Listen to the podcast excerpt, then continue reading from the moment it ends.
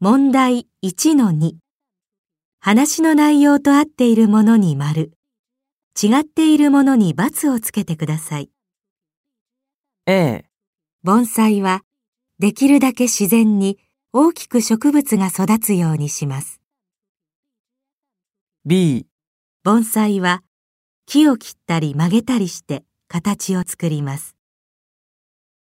C、盆栽は、小さな鉢の中に大自然の風景を表します。